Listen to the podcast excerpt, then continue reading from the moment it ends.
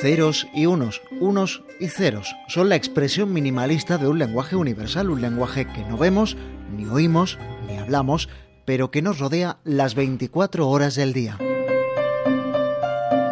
Como cualquier otro lenguaje humano, el código informático los lenguajes de programación, porque hay varios, Java, Basic, Python, Objective-C, Swift, tienen una estructura, un vocabulario y unas reglas propias que hacen que funcione.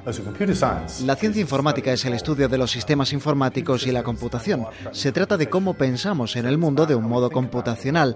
Es como cuando los niños aprenden física porque el mundo está gobernado por las leyes de la física. Cada vez más, nuestro mundo está regido por las leyes digitales, así que es importante que cada alumno aprenda algo sobre cómo funciona ese mundo y las leyes que lo gobiernan.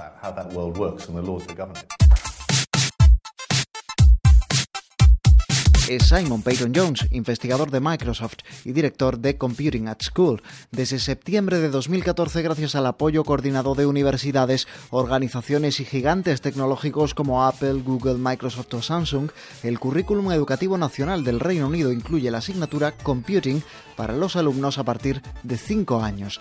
Así, de la misma forma que lo hacen con francés o español como lengua extranjera, aprenden en clase a entender el lenguaje en el que se comunican los ordenadores, elaborar las instrucciones adecuadas para solucionar problemas, a escribir programas y aplicaciones para móviles sencillas, a ser, en definitiva, creativos con la tecnología.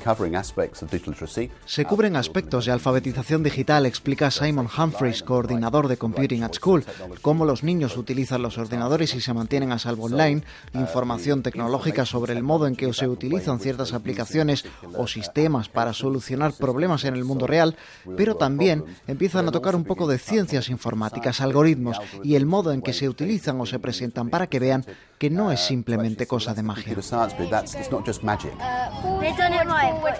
En el patio de este colegio, los alumnos de 11 años deben seguir un camino para llegar de un punto a otro, pero para ello tienen que colocar una serie de instrucciones en el suelo. Este es el precursor de un programa informático, explica Peter Gaynor, profesor de computing. Así es como los chicos diseñan un algoritmo. Así que están diseñando la solución a un problema. Lo que hacen es, libres de la atadura de tener que escribir un código o en un lenguaje concreto, trabajan en la idea del algoritmo para solucionar ese problema y de paso divertirse.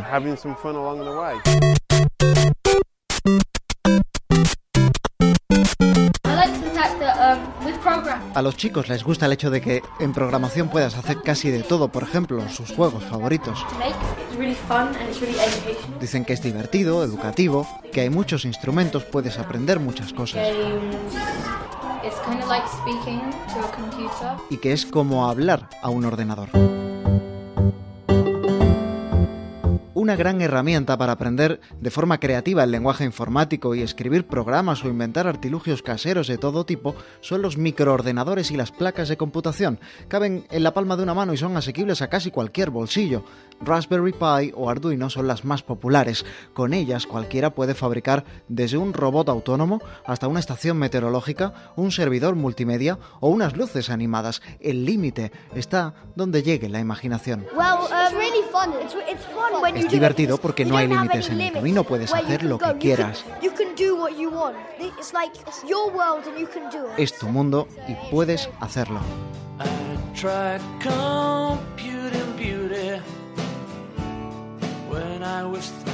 I think everybody in this country should learn how to program a computer, should learn a computer language, because it teaches you how to think. Creo que todo el mundo en este país debería aprender cómo programar un ordenador, aprender el lenguaje informático porque te enseña cómo pensar.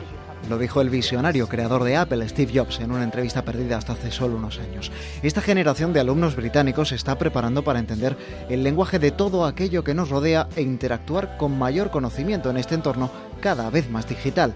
Los lenguajes de programación son la base de los algoritmos que rigen el control del tráfico de las ciudades desde 1960 o de aquellos otros sobre los que operan los mercados bursátiles, en los que están escritos nuestras aplicaciones favoritas o nuestros videojuegos preferidos.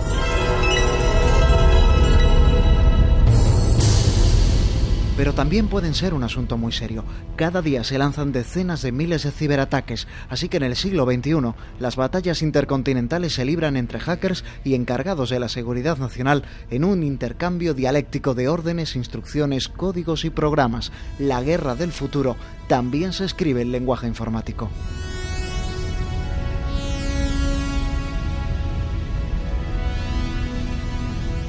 La programación es además el lenguaje nativo de la próxima era de la evolución terrestre, la de la inteligencia artificial.